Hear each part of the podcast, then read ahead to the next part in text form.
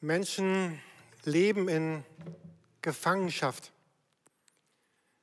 Menschen werden verkauft, Menschen werden versklavt, Menschen werden missbraucht und sie werden gebraucht. Wenn man den Zahlen glauben will, dann gibt es heute mehr Sklaven und mehr Zwangsarbeiter und mehr Krieg und mehr Gefangenschaft und mehr Ausbeutung als jemals in der Geschichte unserer Welt und unserer Erdenzeit. Heute wird man nicht mehr auf Schiffen mit Ketten transportiert, mit Segelschiffen, sondern in Containern, in Kühlwagen, auf alle möglichen Art und Weisen. Und wenn man sich ein wenig damit beschäftigt, dann gibt es die furchtbarsten und erschüttertsten Geschichten darüber, was Menschen heute Menschen antun. Es gibt eine Geschichte in der Bibel, wo das genauso gewesen ist. Und ich habe einen Bibeltext gelesen letzte Woche, der mich tief berührt und auch tief erschüttert hat. Und ich möchte uns gerne noch einmal vorlesen. Er gibt so einen Blick in, in Gottes Herz. Und wir lesen in Mose, 2. Mose Kapitel 3. Der Herr sagte zu ihm, ich habe gesehen, wie mein Volk in Ägypten unterdrückt wird und habe ihr Schreien gehört. Ich weiß, wie sehr es leidet. Ich bin gekommen, um sie aus der Gewalt der Ägypter zu retten und sie aus Ägypten zu führen in ein schönes, weites Land, in ein Land, in dem Milch und Honig überfließen, das Land, in dem die Kanaaniter, Hethiter, Amoriter, Perisiter und so weiter leben. Ich habe das Schreien der Israeliten gehört. Ich habe gesehen, wie sie von den Ägyptern unterdrückt werden. 2. Mose Kapitel 3. Und jetzt, Gott spricht ja hier mit, mit Mose. Und wenn ihr euch jetzt vorstellt, ihr seid dieser Mose, und was muss das für ein, ein Empfinden gewesen sein, dort an diesem, an diesem Dornbusch? Ja, endlich, Gott greift ein. Und falls Mose ein sehr enthusiastischer Typ war, hat gesagt, Halleluja, Gott greift ein. Gott wendet alles. Gott kommt, Gott handelt, er führt uns hinaus, er nimmt die Sache in seine Hand. Was für ein Tag, was für ein Tag. Jetzt nur für die, die gerade keine Bibel aufgeschlagen haben. Weiß jemand, was in Vers 10 steht? Was die nächsten Worte sind, die, die Gott zu Mose sagt? Ähm, er sagt in Vers 10, und nun geh. Wenn ich Mose wäre, wie Gott, was? Was soll das? Gott, du hast eben gerade gesagt, ich lese noch mal vor, Gott, ich zitiere dich, Vers, Vers 8.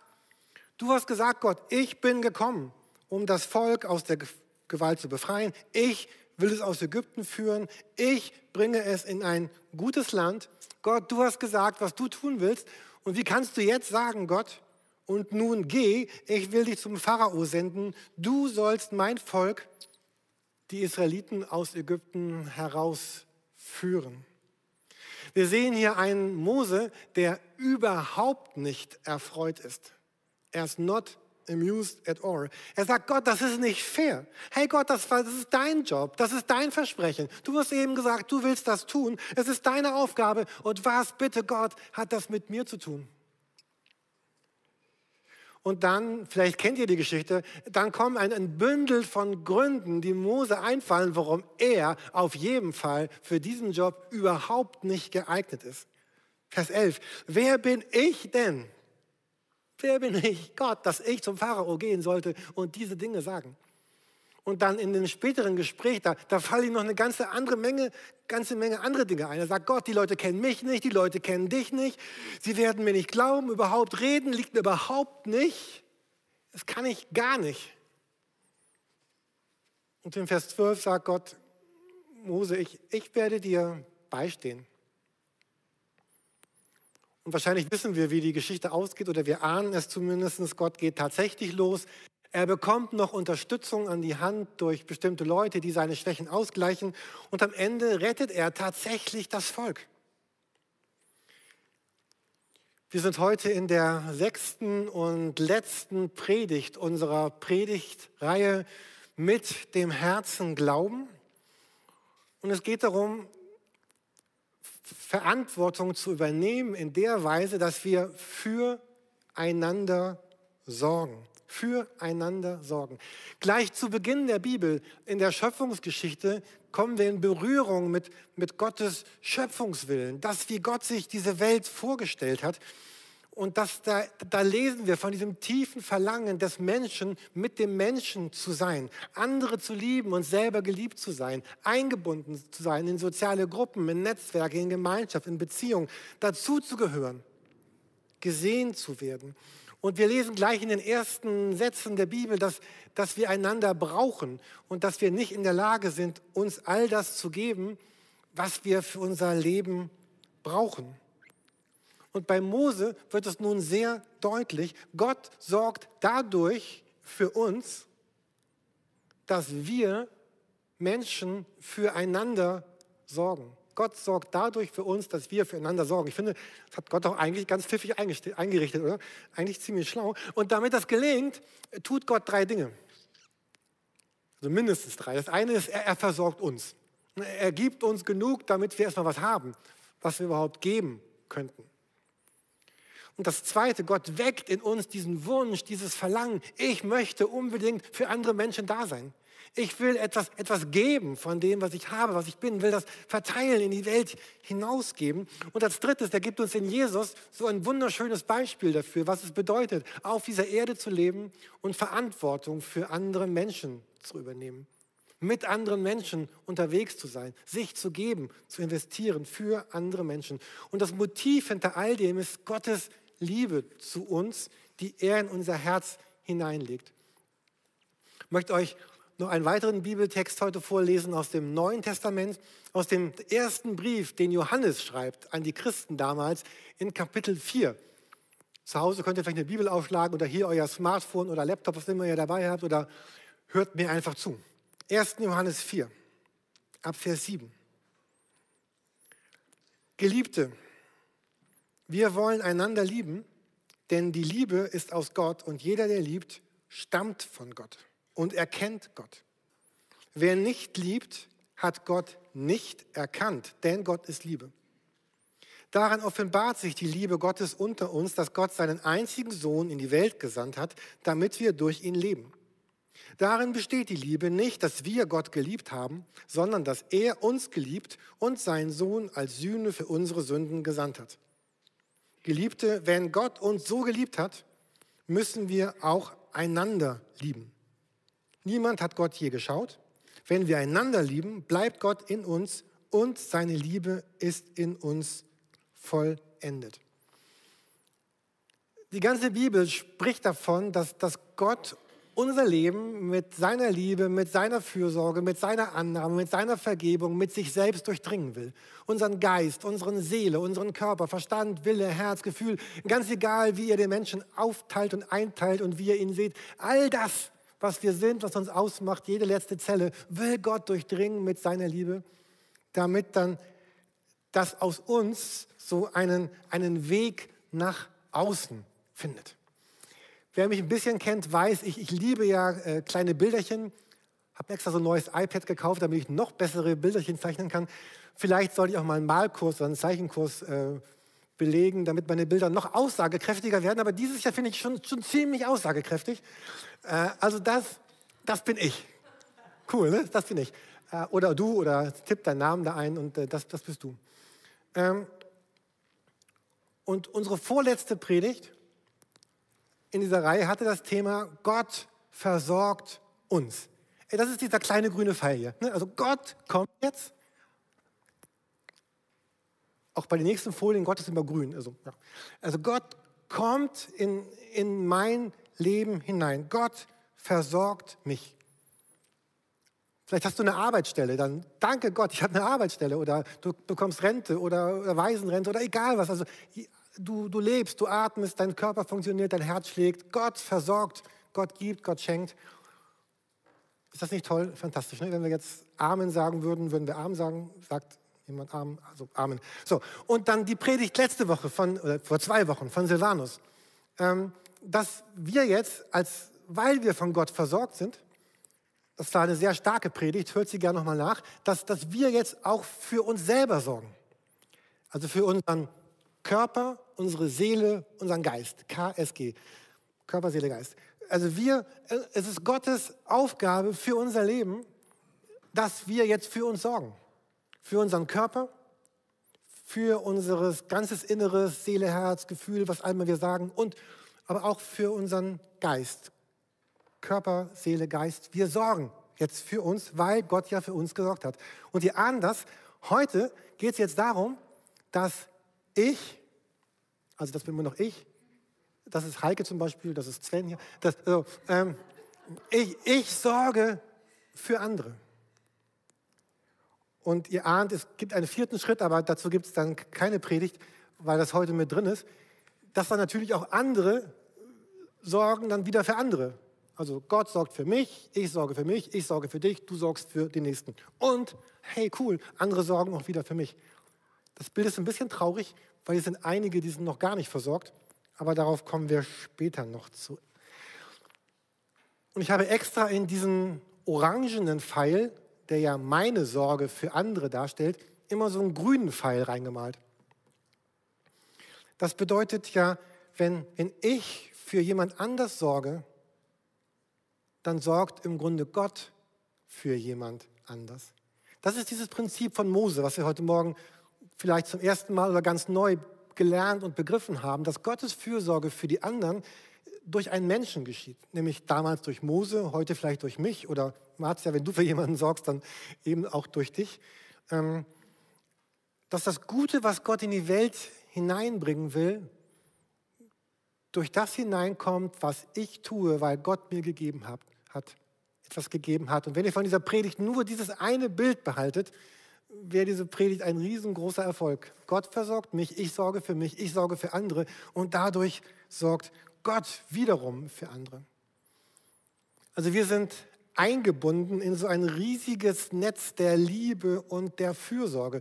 Und ich bin überzeugt, eines Tages, wenn wir in, in Gottes neuer Welt sind, in dem neuen Himmel, in der neuen Erde, von, von der Gott spricht, dann, dann werden wir sehen, was wir alles in unserem Leben ausgelöst haben im Leben von anderen, was wir alles Gutes getan haben, weil Gott durch uns in das Leben der anderen hinein wirklich Gutes getan hat.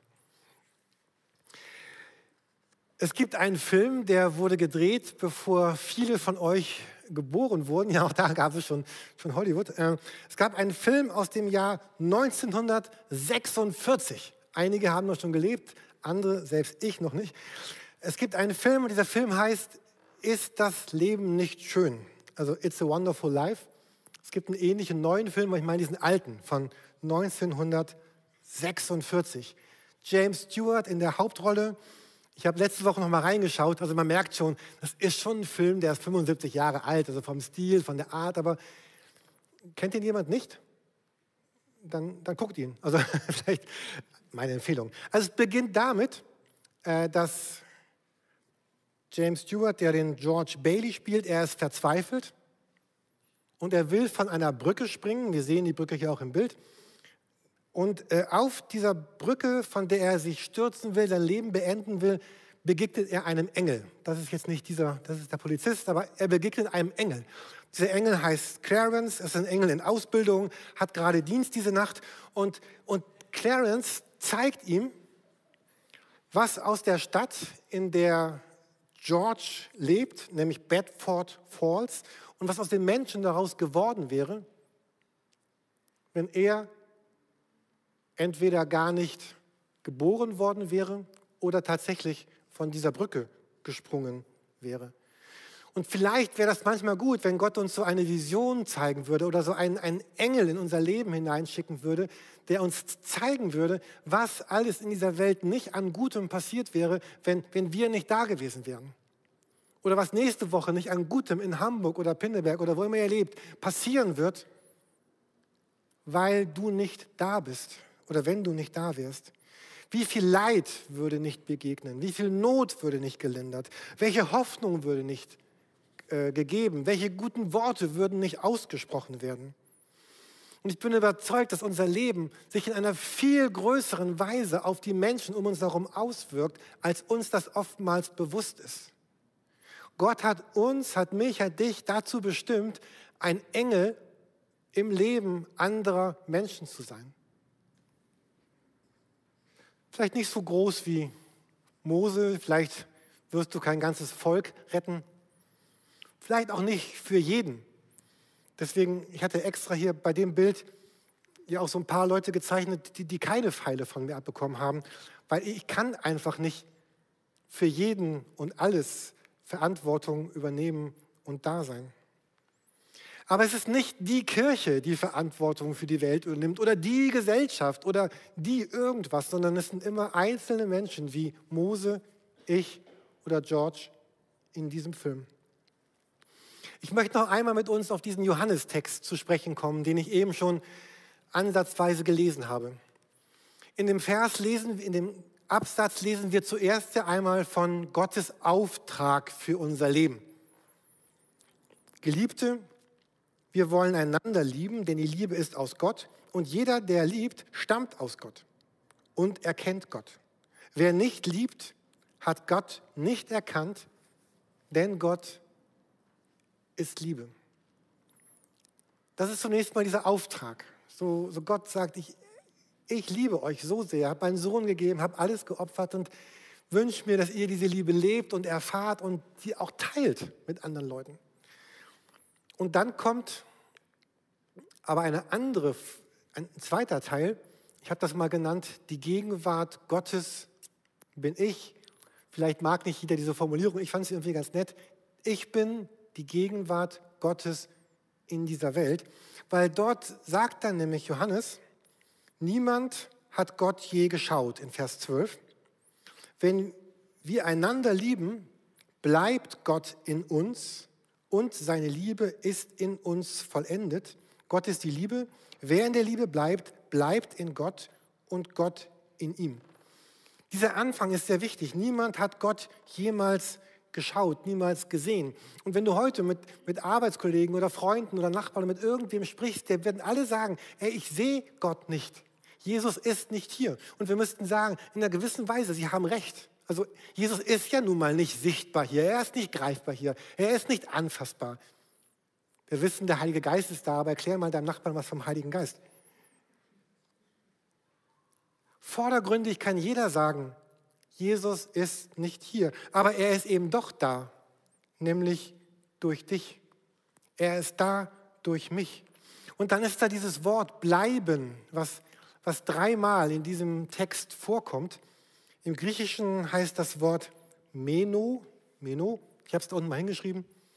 Meno, das bedeutet so viel wie bleiben, aber man kann das auch übersetzen mit sich aufhalten oder wohnen, existieren, existent sein. Im Englischen heißt dieses Wort continue to exist. Also es bedeutet, Gott ist wohnend, gegenwärtig, existierend, bleibend, gegenwärtig hier in dieser Welt, da, immer da, wo Menschen in 1. Johannes 4 leben, wo die selber Liebe von Gott bekommen haben und diese Liebe geben, sie leben, sie weitergeben, sie verschenken. In einer bestimmten Weise ist Gott dort gegenwärtig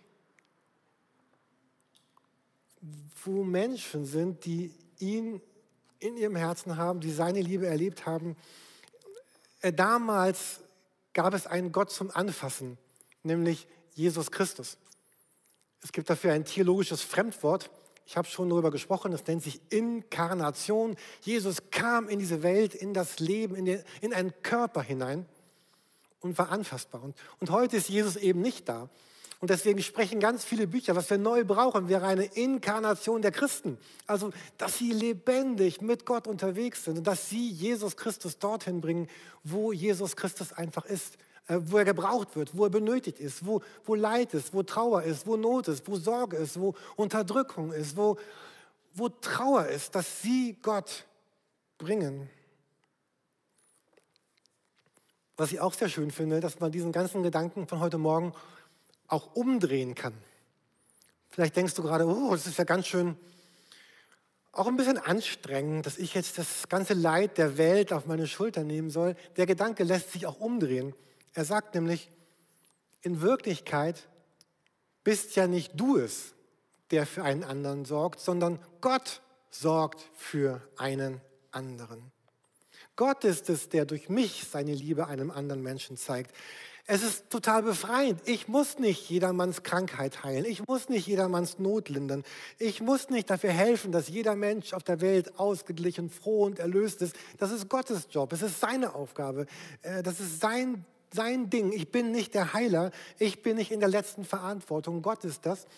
Das Einzige ist, was Gott sagt, dass er sagt, Jürgen oder, oder Mose oder, oder Marzia, ich bleib mal bei dir, hier, das wünsche ich mir, das sollte jetzt in meinem großen Plan, das wäre dein Auftrag. So, das ist jetzt für die nächsten Jahre oder für den nächsten Monat, ist das deine Bestimmung. Das möchte ich gerne mit dir tun, das möchte ich gerne mit dir in die Welt hineinbringen. Es ist einfach nur meine Aufgabe, äh, zur Verfügung zu stehen für die Zeit das zu tun, was Gott mir sagt, dass er jetzt gerade durch mich tun möchte. Und all das ist kein Zwang, sondern umso mehr Liebe wir schenken, umso mehr Liebe bekommen wir zurück. Bei jeder Hochzeit, die ich halte, sage ich dem jungen Paar einen Satz. Ich sage ihn euch heute Morgen auch, der gilt für Hochzeiten, aber, aber eigentlich nicht nur, sondern auch für jeden anderen. Ich sage immer, die Liebe allein ist nicht, das Zitat ist nicht von mir, ist von jemand anders, hat sogar Heike gefunden, also ich bin in der letzten Reihe, der, aber ich tue mal so, als wäre es meins. Die Liebe allein versteht das Geheimnis, andere zu beschenken und dabei selber reich zu bleiben. Die Liebe allein versteht das Geheimnis, andere zu beschenken und dabei selber reich zu werden oder reich zu bleiben. Wie können wir denn nun so füreinander sorgen, wie Gott für uns gesorgt hat? Letzte Woche sprach Silvanus darüber, dass wir für unseren Körper, unsere Seele und unseren Geist sorgen sollen. Und genauso können wir auch für den Körper und die Seele und den Geist eines anderen Menschen Fürsorge übernehmen. Vielleicht sogar auch in dieser Reihenfolge Körper, Seele und Geist. Und jeder von uns muss sich einfach fragen oder kann sich fragen, was ist denn mein nächster Schritt auf dieser Reise mit Jesus? Was ist mein nächster Schritt, um Verantwortung zu übernehmen und Gutes in das Leben eines anderen hineinzusenden? Und ich würde gerne die letzten zwei Minuten dieser Predigt genau dafür verwenden, um uns ein paar Ideen zu geben, was das denn sein könnte. Was ist vielleicht mein nächster Schritt, um Verantwortung zu übernehmen, um Gutes in das Leben eines anderen hineinzuleben? Vielleicht kannst du anderen Menschen körperlich helfen. Und vielleicht fällt dir gerade jemand ein, wie du jemanden in seinem ganzen körperlichen Sein unterstützen kannst. Und es hat ganz viel zu tun mit unseren kostbarsten Dingen, nämlich mit Zeit und Geld. Vielleicht kannst du jemandem durch deine finanziellen Mittel oder durch das, was du besitzt, so unterstützen, dass sein Leben sich zum Guten wandelt. Vielleicht kannst du Zeit investieren. Ich habe so viele Geschichten von euch gehört, wie ihr das schon tut, dass ihr in, ja, bei den einen ist, ist der Nachbar Corona krank und ihr versorgt ihn mit Lebensmitteln, bei den anderen ist die, ist die Nachbarin vielleicht ein bisschen gestört im Augenblick und man hilft ihr einkaufen zu gehen. Als Malis Ried umgezogen ist, haben manche Stunden investiert, um ihre Wohnung aufzuräumen und den Umzug zu gewährleisten. Und einmal spricht Jesus von ganz materiellen Dingen. Er spricht von, von Hunger, von Durst, von Fremdsein, von Nacktsein, von Kranksein, vom im Gefängnis sein und dass da Christen sind, Menschen sind, die Verantwortung übernommen haben, für den Körper und die materiellen Dinge eines anderen zu sorgen. Und vielleicht fällt dir jetzt gerade irgendwas ein, was Gott dir sagt, was du mit deinen Finanzen finanziellen und zeitlichen Mitteln tun willst, dann, dann schreib dir auf in dein iPhone, in dein Smartphone, in deinen Zettel, mach dir eine Notiz. Und vielleicht fallen dir andere Menschen ein, die in ihrer Seele Zuwendung und, und Hilfe brauchen. Dass du vielleicht jemand bist, der einmal wirklich zuhört. Kennt ihr Menschen, die wirklich zuhören? Das sind die nicht, die sofort sagen wollen, was sie sagen wollen, sondern die dir wirklich zuhören. Vielleicht magst du für einige Menschen so jemand sein.